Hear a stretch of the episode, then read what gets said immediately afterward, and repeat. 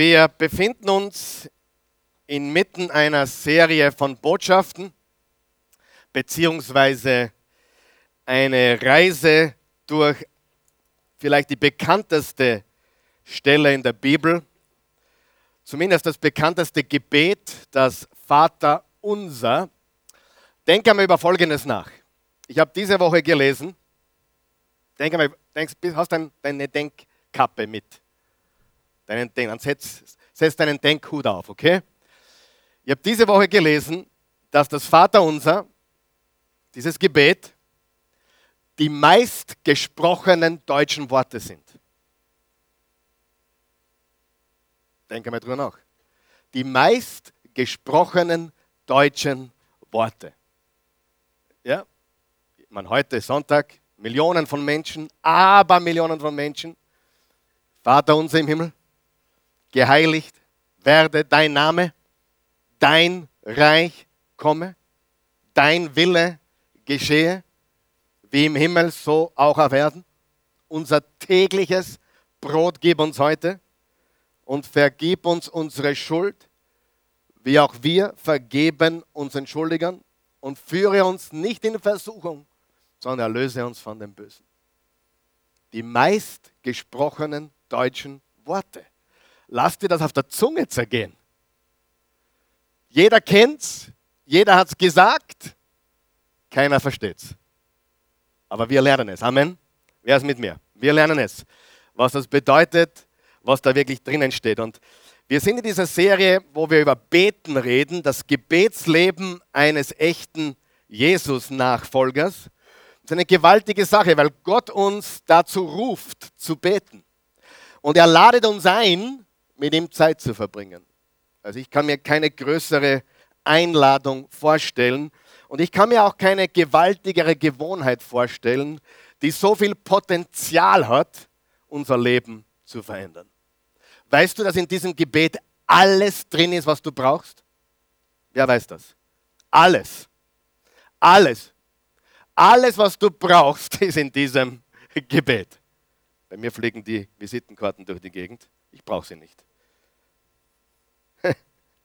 Gut, bevor wir einschlafen, stehen wir auf und lass uns diese gewaltige Passage lesen. Äh, Jesus lehrt uns zu beten.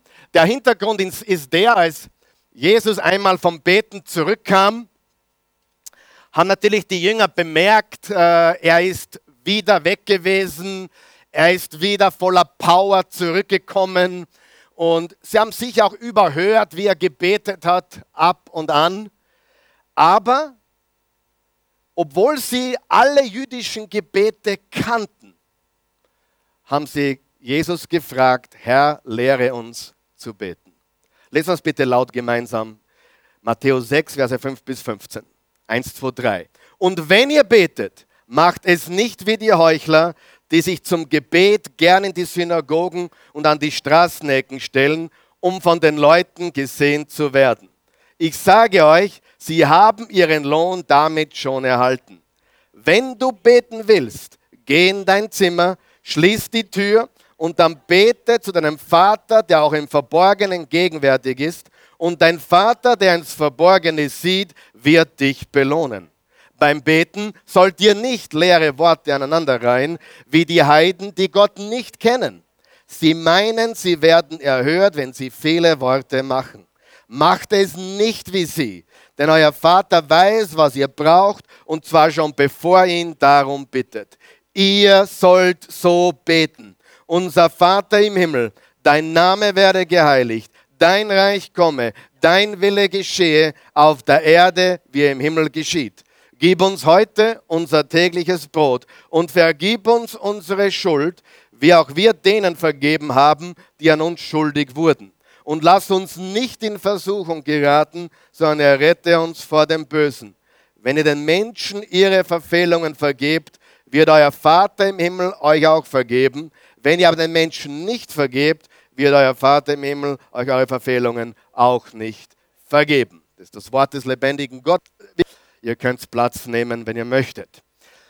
Wir haben bis jetzt äh, wie gesagt, sechs Botschaften gehabt. Heute ist die siebte und alle Botschaften sind natürlich wie immer gratis, kostenlos auf äh, www.oasechurch.tv zum Nachschauen und zum Nachhören. Und das, solange es Strom und Internet gibt, wird erhalten, gratis bleiben. Und in der ersten Botschaft haben wir uns darüber unterhalten, wie wichtig es ist, eine Zeit und einen Ort zu haben. Einen Ort, wo wir uns zurückziehen und eine Zeit, wo wir Gott, den Vater, suchen. Die zweite Botschaft hat davon gehandelt, dass wir die richtige Grundlage brauchen, die richtige Basis. Was ist die richtige Basis? Unser Vater. Wir haben gestern ein gewaltiges Männerfrühstück gehabt. Wir waren 17 Männer und ich kann dir eines sagen. Wir haben auch über das Vaterunser ein bisschen gesprochen. Die Menschen haben sich eingebracht, die Männer haben sich eingebracht und dann haben Männer, einige Männer, die vorher noch nie gebetet haben und schon gar nicht öffentlich gebetet haben, haben gestern zum ersten Mal laut gebetet. Und die, ja, Amen, Halleluja, Halleluja. Es ist gewaltig, was sich da bewegt. Und mir ist auch bewusst worden, wie viele Hemmungen es gibt. Wie schwer es ist für Menschen, auch alleine ins Kämmerchen zu gehen, die Tür zu schließen. Man ist ja nicht gut genug, man ist nicht würdig genug. Wer bin denn ich, dass ich zu Gott komme und mit ihm spreche? Das ist genau der Punkt, warum Jesus gesagt hat, unser Vater. Ist dir bewusst, dass jede Religion, jede andere Religion, ich habe mit einem islamischen äh, Theologen gesprochen, der hat gesagt, man darf Gott nicht Vater nennen. Er ist viel zu hoch, er ist viel zu groß, er ist viel, viel zu respektierend, als dass wir zu ihm kommen als Vater. Und ich sage dir, Gott ist noch weit größer, aber er ist gleichzeitig unser Vater. Sieh, wenn dein Papa der Präsident eines Landes ist, dann ist er der Präsident des Landes. Aber du bist immer noch sein Kind. Amen. Wenn du hineingehst, sagst du nichts. Herr Präsident, du sagst, hey, Daddy, wie geht's? Gehen wir Fußball spielen. Ja, auf der Wiesen draußen, vorm Weißen Haus oder wo auch immer. Ja, es stimmt, dass Gott der Höchste ist. Aber es ist genauso eine Wahrheit, dass Jesus gesagt hat, wenn ihr kommt, dann kommt auf der Grundlage eines liebenden himmlischen Vaters. Was lernen wir? Jetzt hör mir ganz genau zu, was ich sage. Hörst du mir genau zu? Beten funktioniert nur auf einer Familiengrundlage. Vater und Kinder. Sonst funktioniert Beten nicht. Sonst sind es leere Worte, sonst ist es ein, ein Geplappere, sonst ist es ein Herunterrattern. Es geht darum, dass wir Kinder Gottes sind, dass Jesus unser älterer Bruder ist und wir sind Söhne und Töchter des Allerhöchsten. Und auf dieser Basis beten wir und sonst nichts. Ist er unser Schöpfer? Definitiv. Ist er der, der, der Schöpfer des ganzen Universums? Definitiv. Aber ist er auch unser Vater? Absolut. Dann haben wir gesagt, dein Name werde geheiligt. Wir beginnen also damit, dass wir Gott loben, preisen und verherrlichen, dass wir seinen Namen heiligen. Dann die vierte Botschaft, dein Reich, dein Wille, dein Reich komme, dein Wille geschehe, wie im Himmel, so auch in meinem Leben, auf der Erde und überall, wo wir hingehen. Dann die fünfte Botschaft, gib uns heute unser tägliches Brot. Er ist unser Versorger, auch wenn wir nicht wissen oder daran denken, woher alles kommt. Es kommt alles von ihm. Auch wenn du es für selbstverständlich hinnimmst, er hat dir alles gegeben. Und letzten Sonntag, und vergib uns unsere Schuld, wie auch wir denen vergeben, die an uns schuldig wurden. Gib uns unser Brot heißt so viel wie versorge mich. Vergib uns ist die größte geistliche, seelische Not des Menschen. Brot ist die größte physische Not des Menschen. Und heute geht es darum, beschütze uns. Versorge mich, vergib mir, beschütze mich. Versorge uns, vergib uns und beschütze uns. Das ist die Botschaft. Ich wurde gefragt, die letzten Wochen einmal, nur einmal passiert, Karl Michael, ist diese Serie, Serie nicht eigentlich nur etwas für Christen? Wenn wir über Beten sprechen, ist das nicht etwas, was eigentlich nur die Christen betrifft. Und ich habe gesagt, ja und nein. Ich möchte dir Folgendes klar machen. Jeder Mensch betet. Du hast richtig gehört. Jeder Mensch betet. Und beten ist entscheidend für jeden Menschen.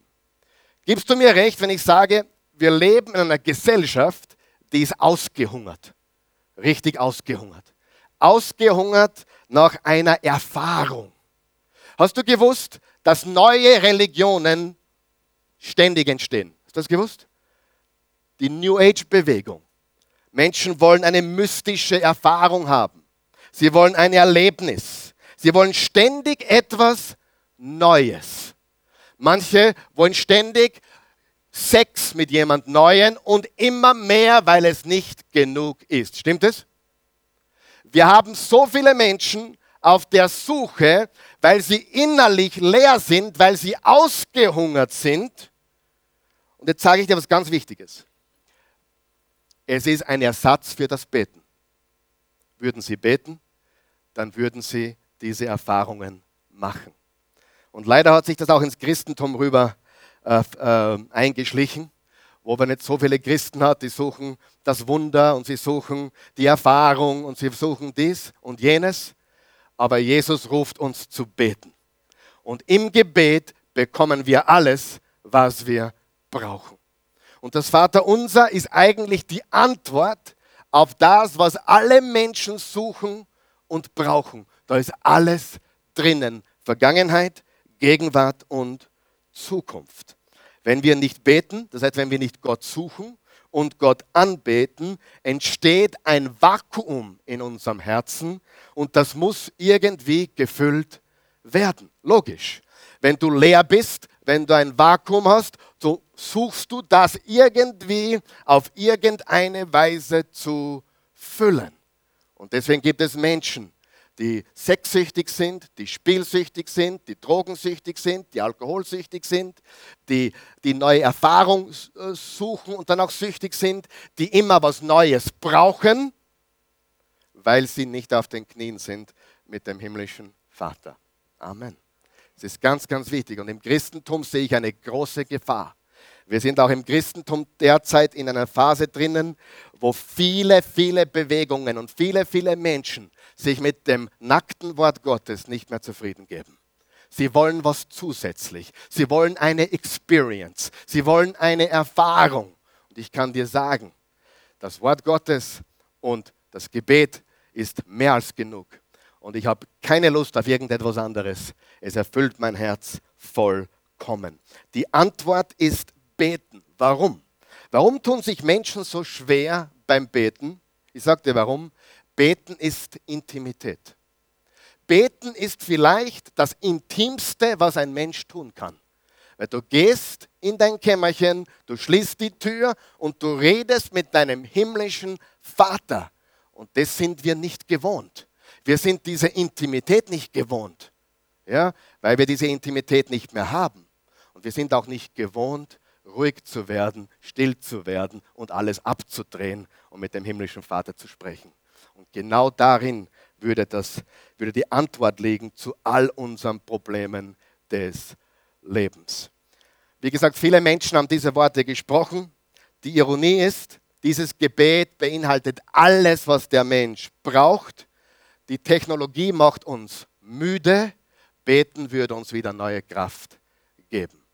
Wer kann sagen, dass das stimmt? Wenn du Gott täglich suchst, wenn du täglich suchst und die Technologie einmal ausschaltest, dann bekommst du wieder Flügel. Amen.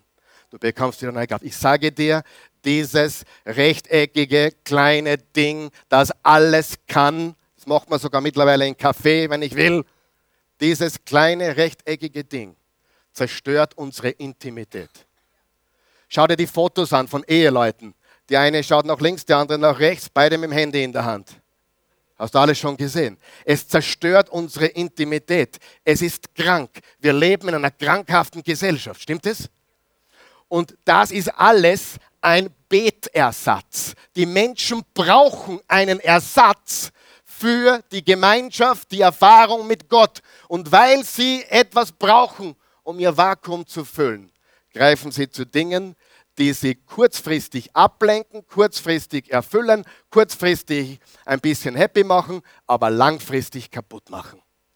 Und ich sage dir, das Vaterunser ist die Antwort. Ich habe es gestern gemerkt beim Männerfrühstück. Als wir darüber gesprochen haben, was das Vaterunser wirklich bedeutet, haben plötzlich Männer begonnen zu beten, die vorher noch nie gebetet haben, weil es Klick gemacht hat. Ich habe Zugang zu einem himmlischen Vater. Ich brauche mich nicht schämen, ich brauche mich nicht fürchten, ich brauche mich, äh, ja, äh, ich brauche keine Angst haben, ich kann zu ihm kommen, wie ich bin. Warum bist du leer? Du bist leer, weil du nicht weißt, wie du betest. Das klingt einfach, ist aber die Wahrheit. Wenn du lernst zu beten, bist du nicht mehr leer. Die meisten Christen wissen nicht, wie man betet. Tut mir leid. Ja? Ich meine, wir reden über die in der katholischen Kirche, der evangelischen Kirche, reden wir mal über die in den Freikirchen. Viele wissen nicht, wie man betet. Und die plappern genauso wie alle anderen. Ja, Herr, segne mich, segne mich, segne mich, segne mich. Danke, danke, danke, danke, danke. Ja, die plappern genauso. Ja, und plappern ist nicht der Sinn und Zweck der Sache. Wenn du mit jemandem zu tun hast, der Gott kennt, kennt, dann weißt du, dass du jemand da ist, der weiß, wie man mit Gott spricht. Und du merkst, der redet mit jemandem, den er kennt. Das ist der große Unterschied. Also, und das große Problem natürlich, was wir haben, ist, dass uns dieses Gebet so vertraut ist. Denke mal drüber nach, jeder kennt es. Und weil es uns so vertraut ist, denken wir nicht mehr drüber nach. Wird es oberflächlich. Aber wenn wir es wieder neu lernen und neu anwenden, dann bringt es reiche Frucht in unserem Leben. In diesem Gebet ist alles drin, was du brauchst, um mit Gott zu kommunizieren. Es ist ein unfassbarer Reichtum. Und je mehr ich studiere, umso mehr komme ich drauf, wie reich es wirklich ist. Heute haben wir eine große Aufgabe. Ich hoffe, du hast nicht nur deine Denkkappe mit und deinen Denkhut auf. Ich hoffe, du hast auch deinen Schreiber mit. Und ich hoffe, du bist wirklich aufmerksam und bereit zu lernen. Heute reden wir über, führe uns nicht in Versuchung, sondern erlöse uns von dem Bösen. Sagen wir es gemeinsam laut. Führe uns nicht in Versuchung, sondern erlöse uns von dem Bösen. Sogar Papst Franziskus hat gesagt, dass diese Übersetzung ein bisschen hinkt. Viele haben schon diskutiert, ob man das aus dem griechischen Urtext so richtig, richtig übersetzen kann führe uns nicht in Versuchung. Weil Frage, versucht uns Gott? Ist Gott ein Versucher? Führt uns Gott in die Versuchung? Gute Frage. Es gibt ein paar alternative Übersetzungen, die möglicherweise ein bisschen näher sind an dem, was gemeint ist. Lass uns nicht in Versuchung geraten. Oder, vielleicht noch besser, wenn wir in Versuchung geraten, lass uns nicht zerbrechen. Das gefällt mir am besten. Sagen wir das gemeinsam. Wenn wir in Versuchung geraten, lass uns nicht zerbrechen. Ich meine, ich brauche niemandem erzählen, dass ich versucht werde, oder? Wem habe ich jetzt eine Welt zerschmettert gerade? Ha? Ich habe Versuchungen. Hast du auch Versuchungen? Ganz wichtig, dass wir das verstehen. Aber die Wahrheit ist, wenn wir in Versuchung geraten, dann sollen wir beten, dass wir nicht daran zerbrechen. Und jetzt ist die große Frage, versucht uns Gott? Lesen wir mal Jakobus 1, Vers 13 bis 18, folgende Verse. Wenn, bist du dort? Wenn jemand in Versuchung gerät, soll er nicht sagen, Gott hat mich in die Versuchung geführt. Aha. Denn Gott kann nicht vom Bösen verführt werden und führt auch selbst niemand in Versuchung. Nein, jeder wird von seiner eigenen Begierde in die Falle gelockt. Wenn die Lust auf diese Weise schwanger geworden ist, bringt sie die Sünde zur Welt. Und die Sünde, wenn sie voll ausgewachsen ist, den Tod. Täuscht euch nicht, liebe Geschwister. Täuscht euch nicht, liebe Geschwister. Vom Vater der Himmelslichter, vom himmlischen Vater, kommen nur gute und vollkommene Gaben. Bei ihm gibt es keine Veränderung, auch nicht den Hauch eines Wechsels. Aus freiem Liebeswillen, ich liebe dieses Wort Liebeswillen, hat er uns durch das Wort der Wahrheit neues Leben geschenkt. Gott versucht uns nicht zum Bösen. Das ist sehr wichtig zu verstehen. Die Frage ist, versucht uns Gott? Nein. Werden wir versucht? Ja. Woher werden wir versucht? Das werden wir gleich sehen. Gott ist nicht der Versucher. Gott stellt uns auf die Probe, ganz sicher. Gott prüft uns, ganz sicher. Gott testet uns, ganz sicher. Das Motiv ist der Unterschied. Die Bibel lehrt uns, dass Satan, die Schlange, der Drache, der Lügner, er hat noch einen Namen, nämlich Versucher. Er ist der Versucher. Gott lässt natürlich Versuchungen zu und verwendet sie für uns. Wir werden versucht, wir werden geprüft und getestet. Warum testet uns Gott? Damit wir weiterkommen. Warum werden wir geprüft? Damit wir bestehen können. Warum versucht uns der Teufel? Damit er uns zu Fall bringt. Ich glaube, er möchte nichts lieber, jemanden wie dich oder vielleicht sogar mich zu Fall zu bringen. Das wäre ein Spektakel, oder? Es wäre ein Spektakel, wenn einer von uns, der so ein bisschen im Rampenlicht steht, als Christ, als gläubiger Jesus-Nachfolger, boom, den, der zerbricht in der Versuchung. Das wäre doch eine super Story, oder? Nichts lieber hätte der Versucher. Und das ist das Ziel der Versuchung. Das Ziel der Versuchung ist, dass wir zerbrechen. Wenn Gott uns liebevoll prüft, tut er das deswegen, damit wir besser werden. Das ist ein ganz großer, wichtiger Unterschied. Das Motiv ist entscheidend. Gott liebt uns, Satan hasst uns. Gott liebt uns und will uns das Beste, Satan hasst uns und will uns zerstören. Das ist die Wahrheit.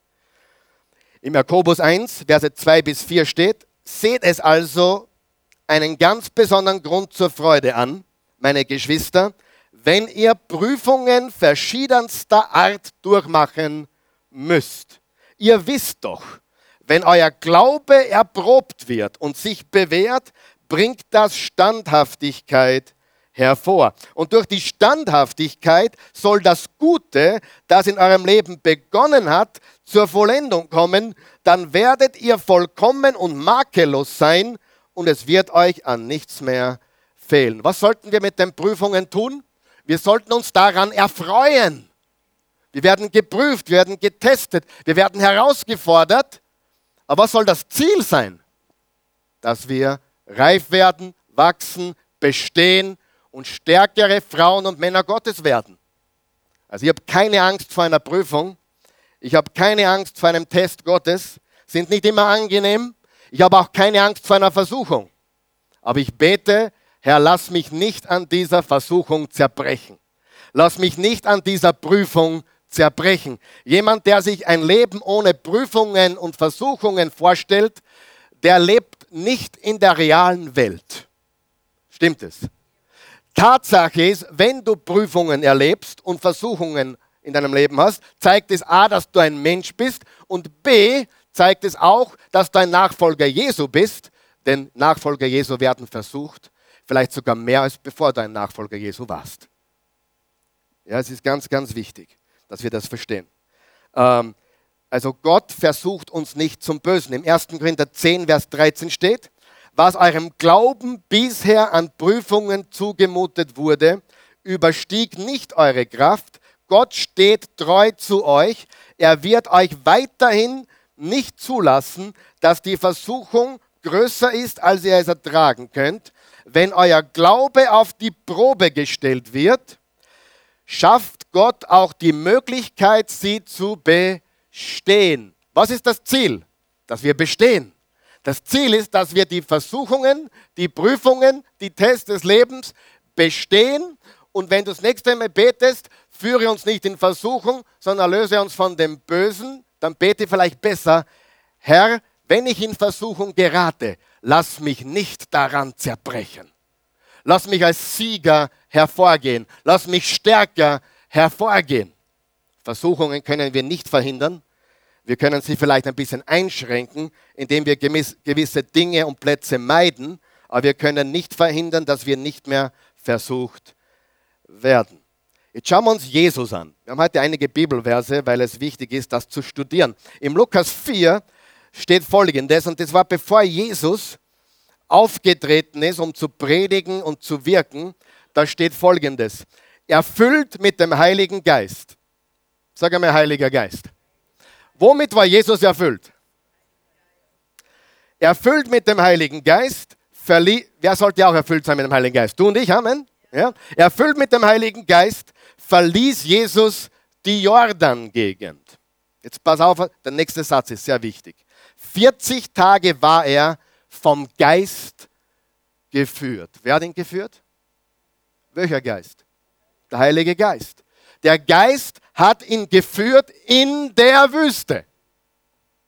Habt ihr es verstanden, was da steht?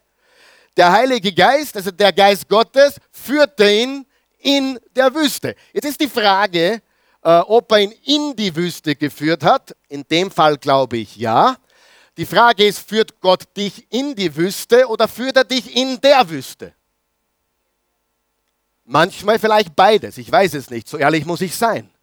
Aber er führt uns in unserem Leben, auch wenn wir in der Wüste sind. Spannend, was hier steht. Der Geist führte ihn in der Wüste. Ja, du sagst, dein Arbeitsplatz ist eine Wüste. Ja, okay, Gott wird dich auch dort führen. Meine Ehe ist eine Wüste. Gott wird dich auch in deiner Wüstenwanderung in der Ehe führen. Gott führt uns in der Wüste. Ist das nicht gute Nachricht? Er führt uns nicht nur auf grünen Auen und am Ruheplatz am Wasser, er führt uns auch in der Wüste. Aber jetzt wird es noch interessanter. Und wurde vom Teufel versucht. Boom. So, wer hat ihn geführt? Der Geist Gottes. Wer hat ihn versucht? Teufel. Ah, kann sein, dass Gott das manchmal sogar zulässt, dass du geführt bist, um versucht zu werden? Jesus wurde vom Geist in der Wüste, ich glaube in die Wüste und in der Wüste geführt und wurde dann vom Teufel versucht. Das Endziel war, das werden wir gleich lesen, dass er gestärkt hervorging und seinen Dienst begonnen hat. Und das war der Startschuss seines Dienstes hier auf Erden. Halleluja. Und glaub mir eines, was ich dir sage jetzt. Wenn du nicht geprüft und getestet bist, bist du nicht brauchbar. Punkt. Ich meine, zeig mir jemanden, der nur Erfolg erlebt hat sein ganzes Leben. Ist, sind die Menschen brauchbar? Nein. Zeig mir jemanden, der nur alles von der Mama bekommen hat bis zum 45. Lebensjahr. Unbrauchbar, stimmt das? Meistens noch im Hotel Mama zu Hause wohnend. Sie, wir werden nur brauchbar, wenn wir geprüft und getestet sind. Und oft, nicht immer, ist es ein gutes Zeichen, wenn du geprüft wirst und getestet wirst, weil Gott mega Großes mit dir vorhat. Das ist sehr, sehr wichtig. Äh, der Geist führte ihn in der Wüste und er wurde vom Teufel versucht. Ich lese euch das deswegen vor, weil die drei, die drei Bereiche, sag einmal drei, drei Kategorien, wo Jesus versucht wurde, sind genau die drei Bereiche, wo du und ich versucht werden. Das werden wir heute lernen. Okay? Im Hebräer 4, Vers 15 steht, Jesus wurde in allen Punkten versucht, wie du und ich, doch er blieb ohne Sünde. Also wir lernen schon mal, Versuchung ist keine Sünde. Der Teufel will uns das einreden. Oh, schau, was du gedacht hast. Oh, du, du, was für ein Schwein bist du. Ah! Nein, die Versuchung ist keine Sünde. Die Versuchung ist keine Sünde. Aber wir werden alle versucht, auch Jesus wurde versucht. Während jener ganzen Zeit aß er nichts, sodass er am Ende sehr hungrig war. Da sagte der Teufel zu ihm, wenn du Gottes Sohn bist, dann befiehl diesem Stein hier, er soll zu Brot werden. Aber Jesus gab ihm zur Antwort, es heißt in der Schrift, der Mensch lebt nicht nur vom Brot. Der Teufel führte ihn in eine hochgelegene Stelle, zeigte ihm in einem einzigen Augenblick alle Reiche der Erde und sagte, all diese Macht und Herrlichkeit will ich dir geben, denn mir ist das alles übergeben und ich gebe es, wem ich will. Da lernen wir auch, wer die Welt regiert. Du sagst ja Gott, oder? Nein. Gott ist der Schöpfer vom Universum und er hat alles in der Hand. Halleluja. Aber der Regent des Weltsystems und alles, was dazugehört, ist ein anderer. Und das merkt man, oder? Man merkt, dass in der Welt ein anderer Geist regiert. Du brauchst mich nur anzubeten und alles gehört dir. Aber Jesus entgegnete, es heißt in der Schrift, den Herrn, deinen Gott sollst du anbeten, ihm allein sollst du dienen. Der Teufel führte ihn auf, auch nach Jerusalem, stellte ihn auf einen Vorsprung des Tempeldaches und sagte, wenn du Gottes Sohn bist, dann stürz dich von hier hinunter. Denn es heißt in der Schrift, er wird seine Engel schicken, damit sie dich behüten. Sie werden dich auf ihren Händen tragen, damit du mit deinem Fuß nicht an einen Stein stößt. Jesus erwiderte, es heißt aber auch, du sollst den Herrn, deinen Gott, nicht herausfordern, nachdem der Teufel alles versucht hatte. Nachdem der Teufel alles versucht hatte. Ich meine, ganz ehrlich, ist dir das schon passiert, dass der Teufel alles versucht hat? Weiß ich nicht. Ich glaube, so wichtig sind wir nicht. Aber der Teufel hat alles versucht, um Jesus besser zu machen. Ah, lässt sie mit? Um Jesus besser zu machen, oder? Um Jesus zu Fall zu bringen. Ließ er ihn für einige Zeit in Ruhe. Nicht für immer, aber für einige Zeit. Wir sehen hier drei Kategorien von Versuchungen. Und bevor wir diese uns genau anschauen, müssen wir noch 1. Johannes Kapitel 2 lesen, Vers 15 bis 17. Hängt euer Herz nicht an die Welt und an nichts, was zu ihr gehört. Wenn jemand die Welt liebt, hat er keinen Platz für die Liebe zum Vater. Denn diese Welt wird von der Sucht nach körperlichem Genuss bestimmt, von gierigen Augen und einem unverschämten Geltungsdrang. Nichts davon kommt vom Vater, es gehört alles zur Welt. Und diese Welt mit ihren Begierden wird verschwinden. Doch wer tut, was Gott will, bleibt in Ewigkeit. Sieh, wir werden alle versucht. Alle. Und in diesen drei Bereichen. Wir werden alle ständig versucht. Auf deiner Outline, schreib dir das auf. Wir werden alle ständig versucht. Aber die Versuchung ist keine Sünde. Die Versuchung ist keine Sünde. Versuchung ist eine Chance, so wie jede Prüfung und jeder Test eine Chance ist, sie zu bestehen. Wir können stärker werden oder wir können schwächer werden. Wir können besser werden oder wir können bitter werden. Es ist unsere Entscheidung. Jetzt reden wir kurz über diese drei Kategorien der Versuchung. Kategorie Nummer eins, die Sucht nach körperlichem Genuss oder die Lust des Fleisches. Die Lust oder die Sucht nach körperlichem Genuss. Die zweite sind gierige Augen oder die Lust der Augen. Und die dritte ist der Geltungsdrang. Das sind die drei primären Versuchungen, die wir Menschen haben. Stimmt es? Ja? Die Sucht nach körperlichem Genuss, gierige Augen und ein unverschämter Geltungsdrang. Wer kennt Menschen mit Geltungsdrang? Darf ich fragen? Niemand hier, oder? Ja? Manchmal sehe ich Sachen im Facebook oder im Instagram und denke mir, hm, ich habe die schon oft genug gesehen jetzt. Ja? jetzt Selfie. Wir leben in einer Selfie-Welt, oder? Wir leben in einer Welt voll Selfies. So, jetzt schauen wir uns das genau an. Erstens, die Sucht nach körperlichem Genuss. Die Lust des Fleisches. Hat das jemand schon einmal erlebt? Einige schauen jetzt ganz scheinheilig. Äh, die, die, die, die meisten denken gleich an Sexualität. Für manche ist es vielleicht äh, Drogen oder Alkohol oder, oder Party machen oder was immer schwierig ist für dein Leben und es möglicherweise zerstören kann. Ja?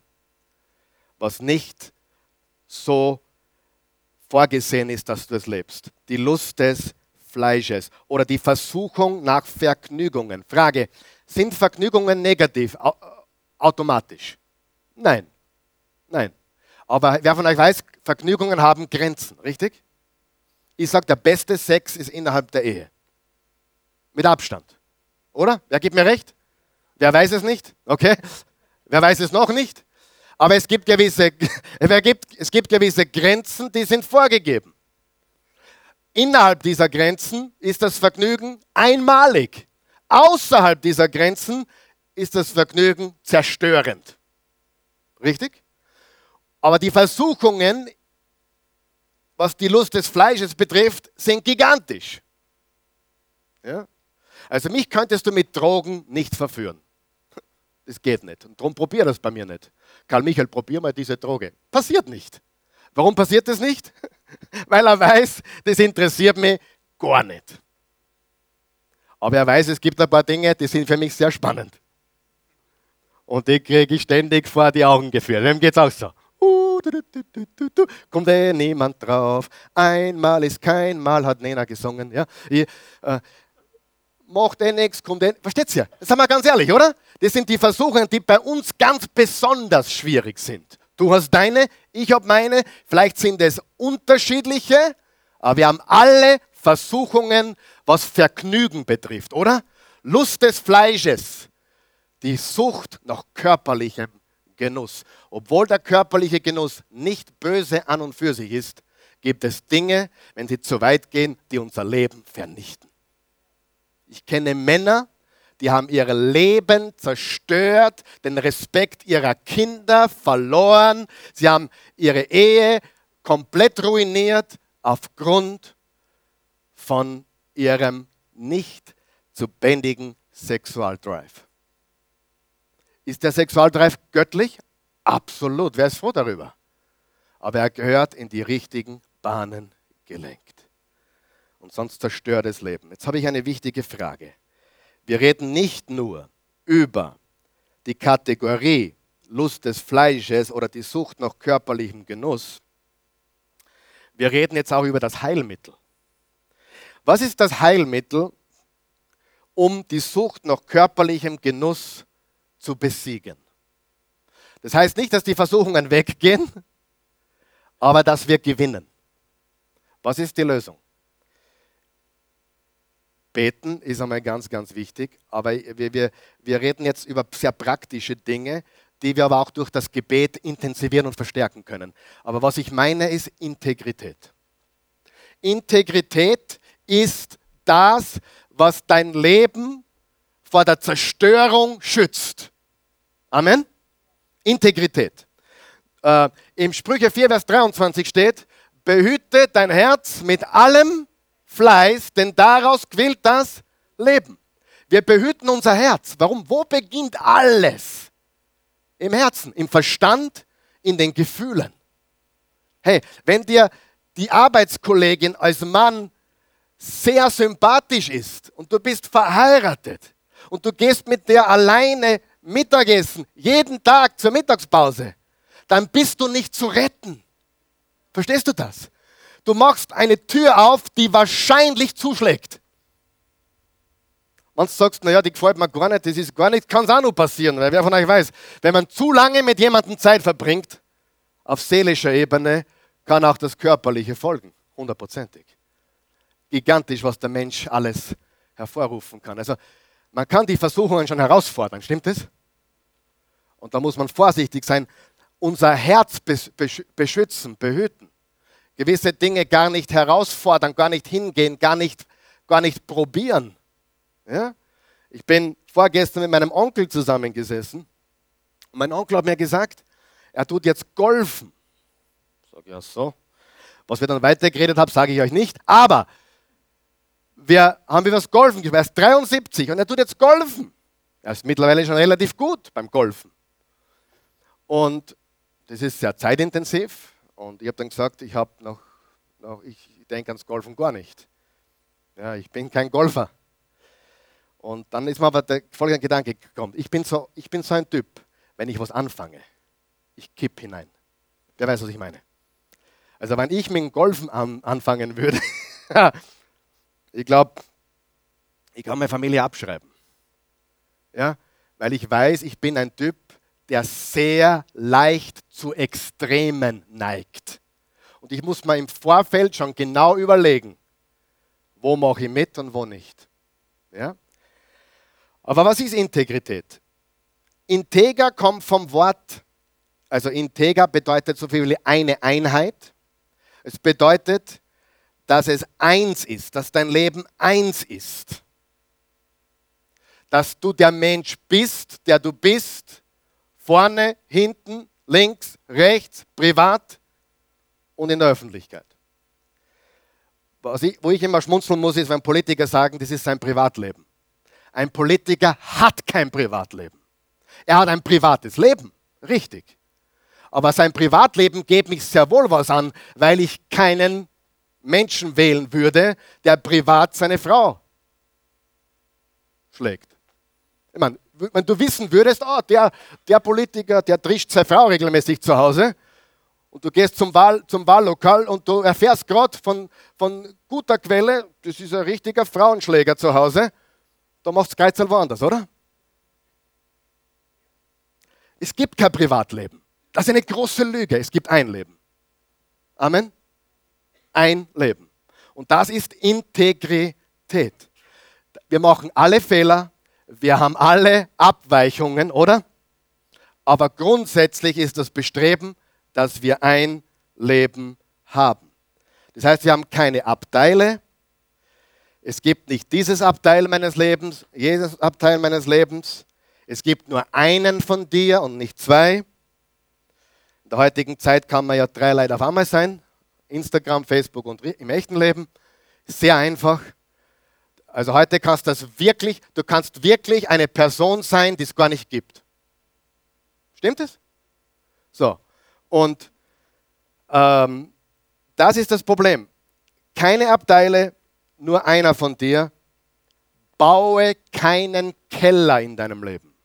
Warum? Weil die Leichen im Keller sind. Das heißt, dein Leben braucht keinen Keller. Dein Privathaus darf einen Keller haben, ja, dort wo du wohnst darf einen Keller haben, aber dein Leben ohne Keller, weil Keller sind für Leichen. Amen. Das heißt nicht, dass wir keine Fehler machen, bitte um Himmels Willen, aber wenn wir Fehler machen, dann machen wir es öffentlich. Wir gehen zu Gott, wir bitten um Vergebung, wir sagen Gott, dass es uns leid tut und wir ändern die Dinge, sofern sie notwendig sind. Die Sucht nach körperlichem Genuss wird überwunden durch Integrität. Ich betrüge meine Frau nicht deswegen, weil ich meine Frau so sehr liebe. Das ist der zweite Grund. Ich betrüge meine Frau nicht, weil ich Jesus über alles liebe. Verstehst du?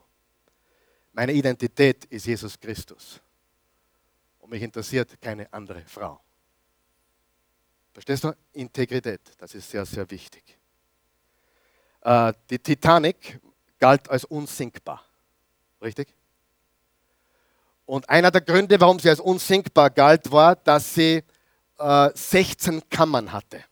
16 Kammern, die abgetrennt waren mit wasserdichten Schotten, sagt man dazu.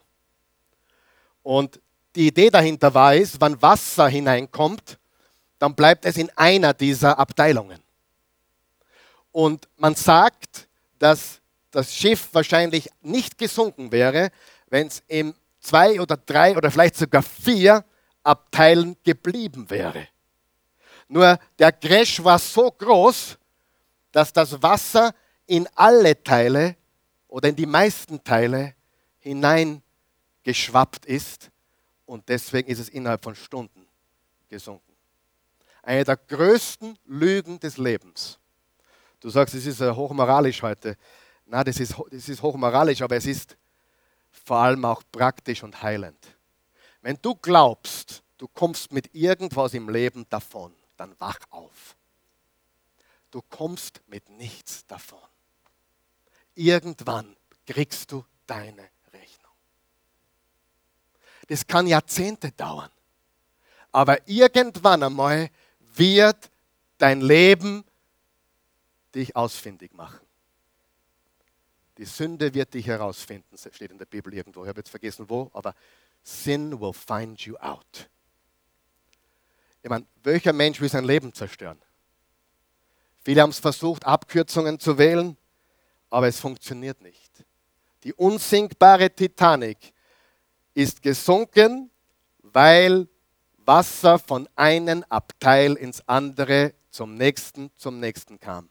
Und die Lüge war, wann was passiert, bleibt es in einem Abteil. Die Lüge war, wenn, wenn ich etwas tue im privaten Bereich, dann hat es mit meinem geschäftlichen Bereich nichts zu tun. Das ist eine große Lüge, oder? So. Integrität. Die Sucht nach körperlichem Genuss. Das Heilmittel ist Integrität. Seid ihr für den zweiten Punkt bereit? Jetzt weißt du, wie du beten musst, oder? Wer kann jetzt schon ein bisschen länger beten bei, führe uns nicht in Versuchung, sondern erlöse uns von dem Bösen. Jetzt weißt du, was du beten musst, oder? Gott, hilf mir mit diesem körperlichen Genuss und hilf mir in meiner Integrität zu wachsen. Hilf mir einer zu sein und nicht zwei oder drei Menschen, sondern einer. Ich will dir dienen. Wer glaubt, dass das der gesunde Weg ist? Zweitens, gierige Augen. Die Lust der Augen oder die Gier nach Besitz und Dingen. Heute weit verbreitet, oder?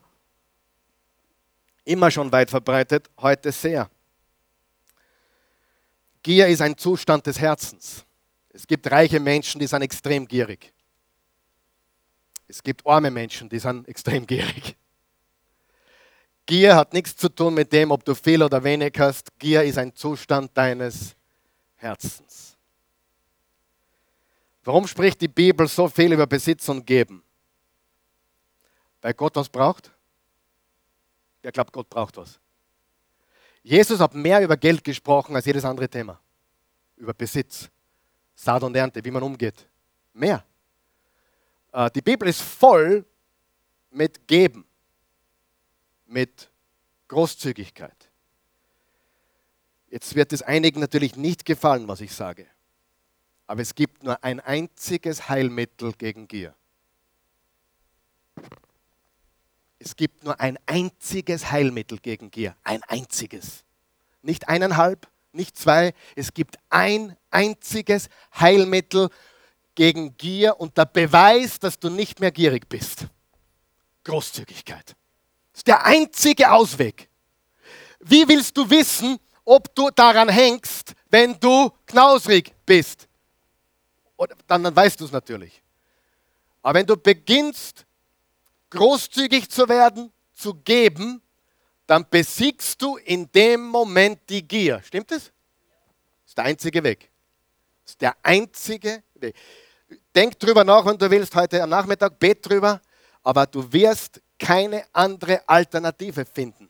Das einzige Heilmittel, die verflixte Gier zu besiegen, ist aufhören, egoistisch zu sein, zu geben, Geld zu geben, Zeit zu geben, fair zu geben, zu geben.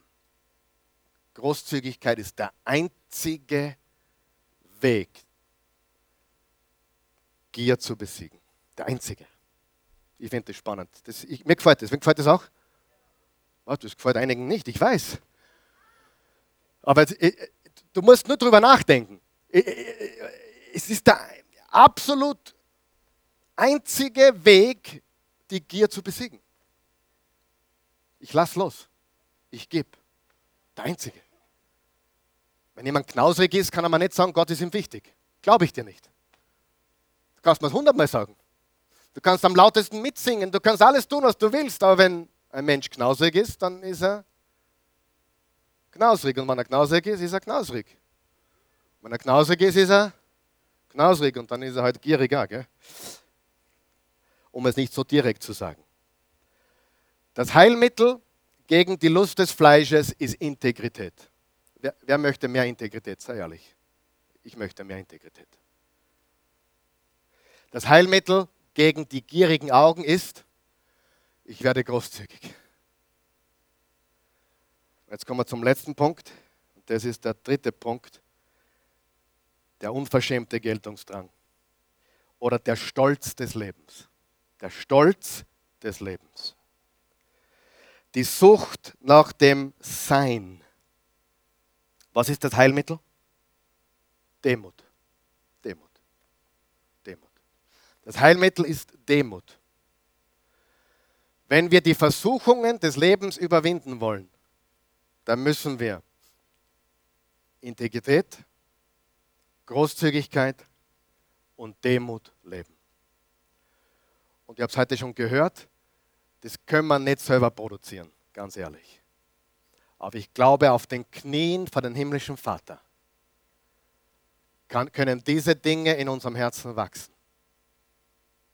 Du kannst dich verändern. Es ist schwer, sich zu verändern. Es ist fast unmöglich für einen Menschen, sich zu verändern. Aber Gott kann einen Menschen verändern. Ich habe gesehen, wo knausrige Männer großzügig wurden. Ich habe gesehen, wo Menschen, die, denen das Wichtigste war, was zu gelten, ihnen das nicht mehr wichtig war. Sieh, Gott will, dass wir diese Versuchungen überwinden und nicht unter ihnen zusammenbrechen. Führe uns nicht in Versuchung, sondern erlöse uns von dem Bösen.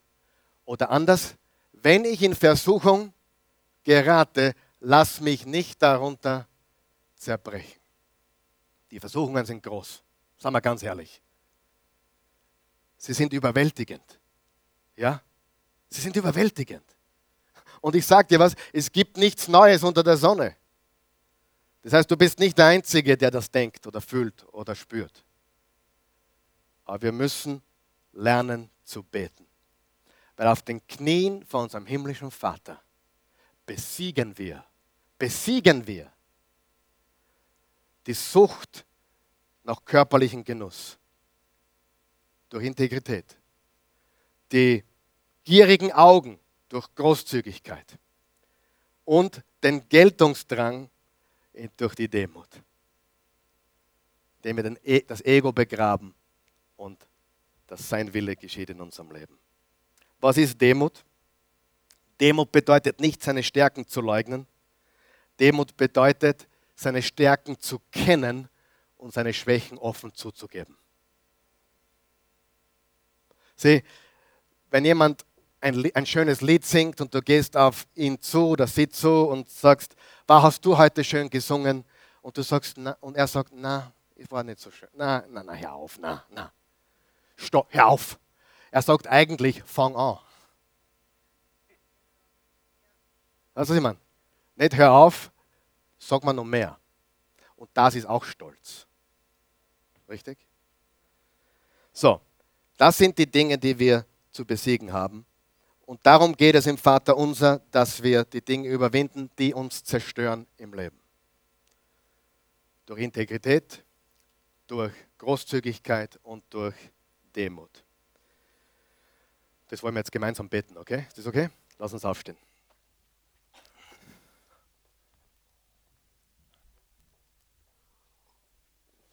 Wir machen das heute ein bisschen anders wie sonst. Könnt ihr vielleicht noch da bleiben, wenn ihr wollt. Ähm, Vater unser im Himmel, beten wir es gemeinsam. Vater unser im Himmel, geheiligt werde dein Name, dein Reich komme, dein Wille geschehe, wie im Himmel, so auch auf Erden.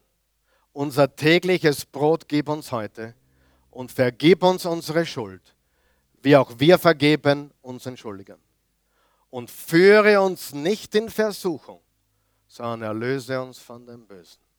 Denn dein ist das Reich und die Kraft und die Herrlichkeit in Ewigkeit. Amen.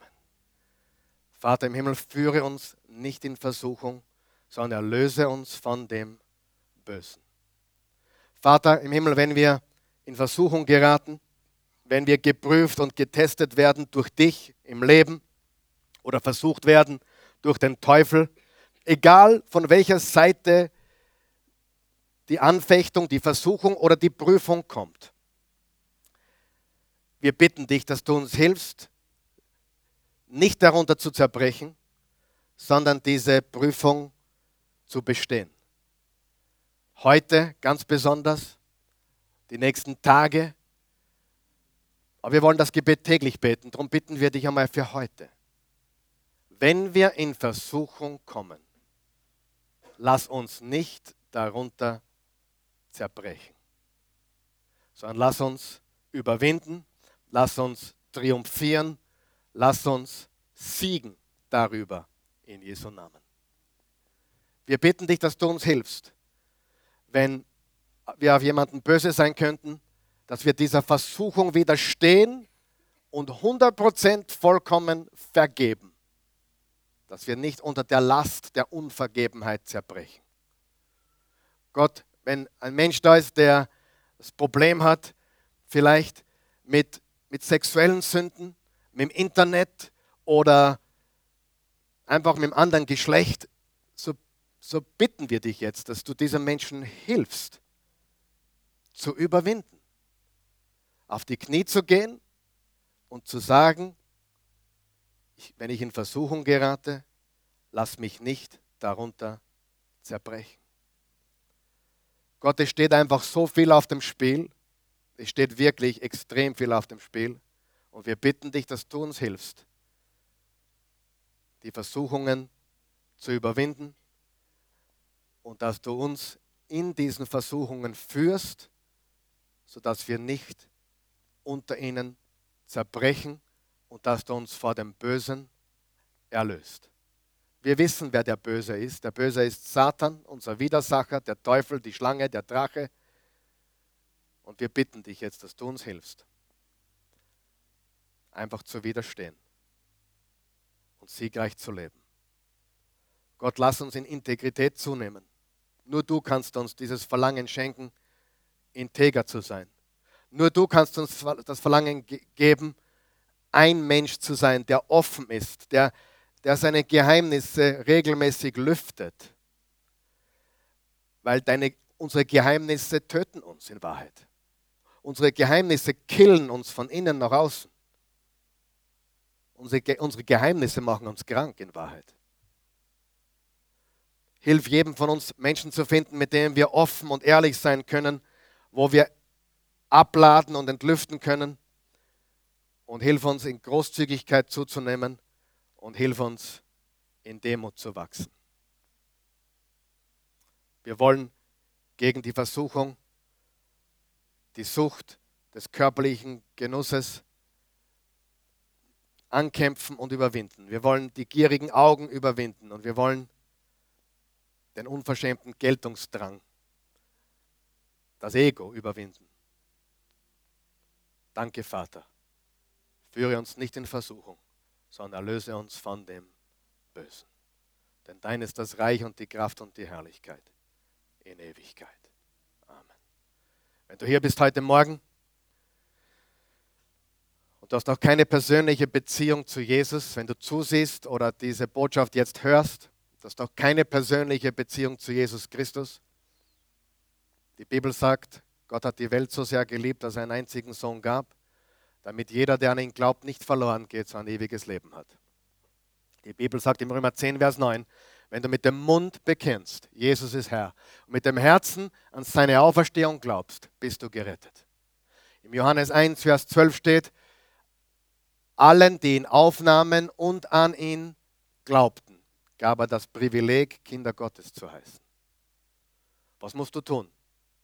An Jesus glauben und ihn aufnehmen. Ihn als Herrn und Erlöser bekennen, an seine Auferstehung glauben und ihn einzuladen in dein Leben und zu sagen, Jesus Christus, ab jetzt du und nicht mehr ich. Verändere du mich. Ich kann mich nicht verändern. Ich habe alles probiert. Ich kann nicht, aber du kannst. Wenn du das möchtest, bete mit uns, wir helfen dir. Guter Gott, ich komme jetzt zu dir, wie ich bin, im wunderbaren Namen Jesu.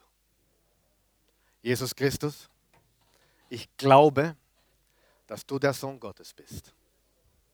Dass du für meine Sünden gestorben bist, dass du begraben wurdest, dass du am dritten Tage auferstanden bist, dass du physisch auferstanden bist, dass du dass aus dem Grab gestiegen bist, dass du heute lebst, dass du sitzt zur Rechten des Vaters. Ich glaube das.